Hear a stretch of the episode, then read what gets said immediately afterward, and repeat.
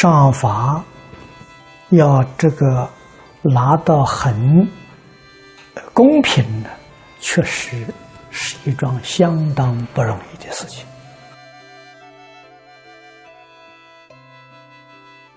它的标准在释法里面，这是法律；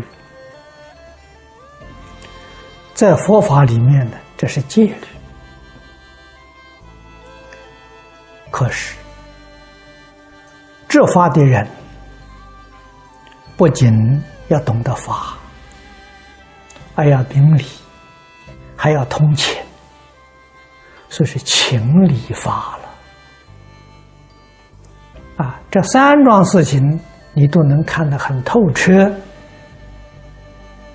才能做得圆满。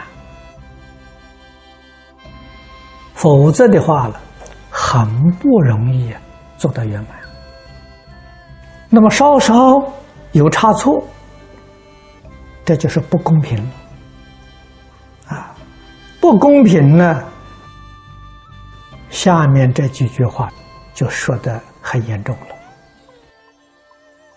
公道不存呐，人心不服，这人心不服。非特无疑，进功成罪也，且凡事积怨招祸也。这一句话说的很重，说的是事实。我们看看古今中外的历史，啊，特别是朝代的兴替，国家的存亡，在这个时候。特别明显，在上位的赏罚不平，所以极其名誉啊，最后到这不可收拾的地步。那么小是一个家庭，一个小团体啊，今天。公司行号啊，这个呃商店的老板啊，对于你的员工啊奖惩，如果做到非常公平，下属员工必定对你心悦诚服啊，能为你效忠。啊，为你尽力啊！如果赏罚不平，凭着自己的好恶啊，以这个标准来做奖惩，那人心就不服了。到最后一点是众叛亲离，下面一句。叶落过界，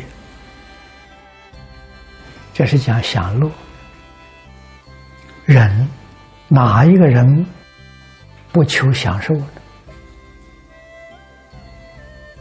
啊，乐是人之大欲欲望啊。这个小注里头啊，也住得好。啊，他引用《礼记·去礼》的一句话说：“礼曰：乐不可极，欲不可纵。”这是圣贤人的教诲啊！啊，享乐一定要有节制，不可以过分。啊，过分怎么样呢？乐极生悲，啊，那个效果是相反的，啊，所以一定要懂得节制。欲人有欲望，欲不可以纵啊，不可以放任的，啊，放任了，害就来了。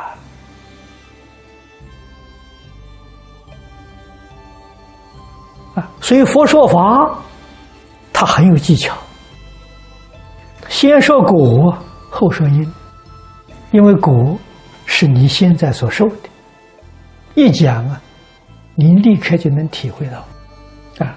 所以佛说法，它这个原则啊，讲苦集灭道。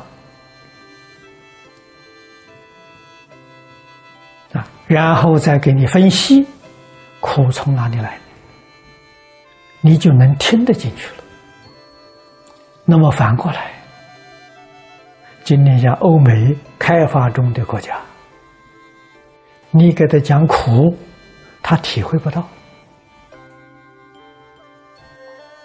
他觉得他生活很自在、很幸福，他听不进去啊。那么像这些地方。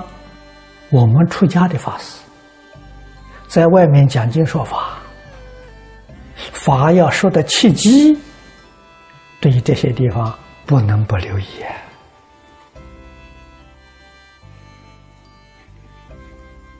所以，对于富贵人，我们对他说法了，要劝他积德修善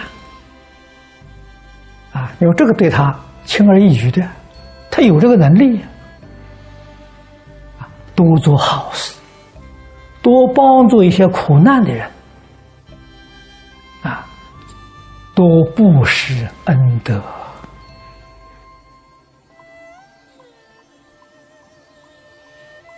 这个说法就比较容易起机了啊！说明福乐的由来。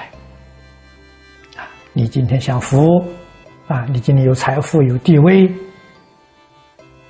过去生中啊修的一些因呢啊，这一生呢得的果报。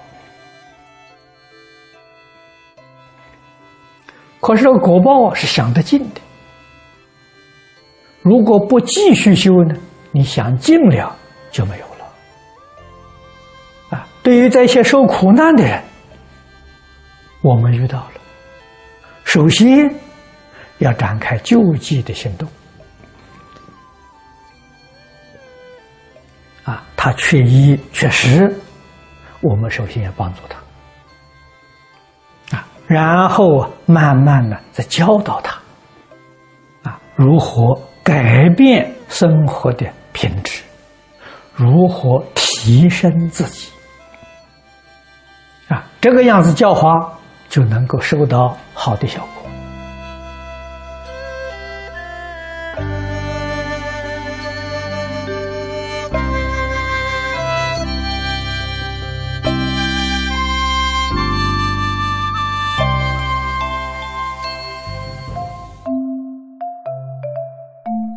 如果喜欢我们的影片，欢迎订阅频道，开启小铃铛，也可以扫上方的 Q R code。就能收到最新影片通知哦。